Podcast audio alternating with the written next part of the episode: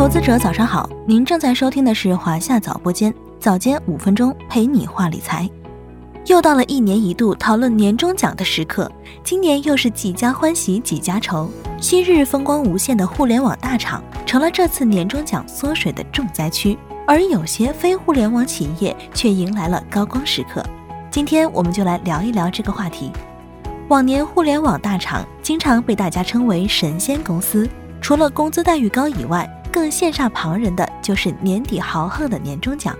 当年曾有网友爆出，网易年终发了八十八万，腾讯四十八个月工资，快手阳光普照奖都有价值两万五的股票。然而去年这些大厂将重点都放在了业务调整上，纷纷收缩战线，聚焦主营业务。到了二零二四年，腾讯最高仅可拿到五个月年终奖。字节跳动也将原来年终奖月数大于三的薪酬方案统一调整为三个月。虽然总包不变，但年终奖的狂欢已经告一段落。而且共同的趋势是，大部分企业的年终奖考核更为严格。今年的年终奖话题风头几乎都被几家非互联网企业给抢占了。比如，因为年终奖火上热搜的格力电器，格力老板董明珠近日在年会上宣布，今年会多拿出两个亿给员工发年终奖，再度引发网友热议。出手阔绰的背后是公司业绩强劲的体现。他在讲话中透露，二零二三年格力电器的净利润约二百九十亿元。财报数据显示，截至二零二二年底，格力员工人数约为七点二万。假设把两亿按这个人数均分，那么每个人能分到近三千块钱。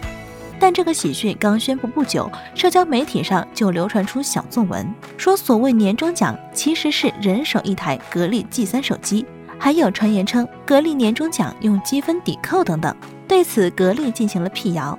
称年会上承诺的两亿元年终奖与免费配备的工作手机无关，而且调增的年终奖发放范围会向生产一线员工倾斜，总算是虚惊一场。再来说说油气装备龙头杰瑞股份，这家公司二月一日在烟台举行了二零二三年度金钥匙奖授车仪式，共有四十名优秀员工获得金钥匙奖，奖车车型包括宝马 i 三、宝马 X 一、小鹏 G 六。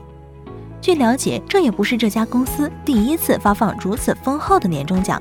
从二零一九年起，随着捷瑞上市板块业绩屡创新高，公司就开始选择用宝马车来中奖金钥匙员工。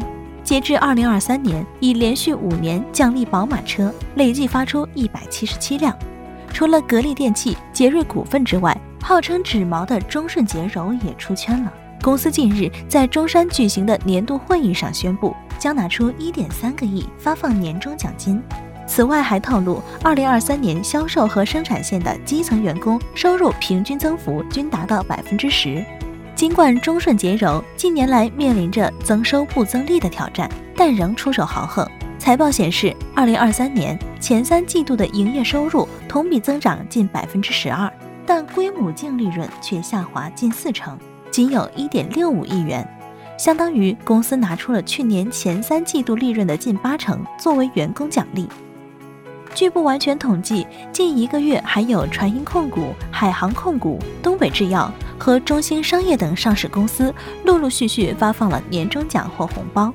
如果将统计维度聚焦到白领人群，智联招聘日前发布的《二零二三年白领年终奖调研报告》显示，二零二三年大概有两成白领确定能拿到年终奖。比前一年的百分之二十七有所下降，也有四成的受访者表示不确定，而确认拿不到年终奖的白领占比不到百分之十四。从发放的金额来看，二零二三年全国白领平均能拿到六千九百五十元，比前一年的八千四百二十八元要少将近一千五百元。从城市来看，北京和上海以万元出头的年终奖均值领跑全国。深圳、苏州和广州也都在九千元以上。分行业来看，金融业以七千九百二十二元继续领衔主要行业，但相比前一年超一万二的金额明显下降。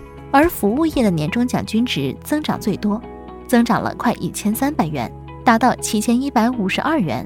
这主要是受益于旅游、餐饮等线下消费的复苏，相关行业的年终奖也跟着水涨船高。是否有年终奖，不仅折射出了一家企业，甚至一个行业过去一年的经营成果。对于职场人来说，也不单是年末期待的惊喜盲盒，更多的是贴补家用的重要资金来源。对于企业来说，年终奖是留住和吸纳人才的利器，更是鼓舞士气、提升知名度、吸引投资者的重要途径。今年你拿到年终奖了吗？拿到了多少？欢迎来评论区聊上一聊。好了，今天的节目到这里就要结束了。关注华夏早播间，开启投资每一天。我们下期再见。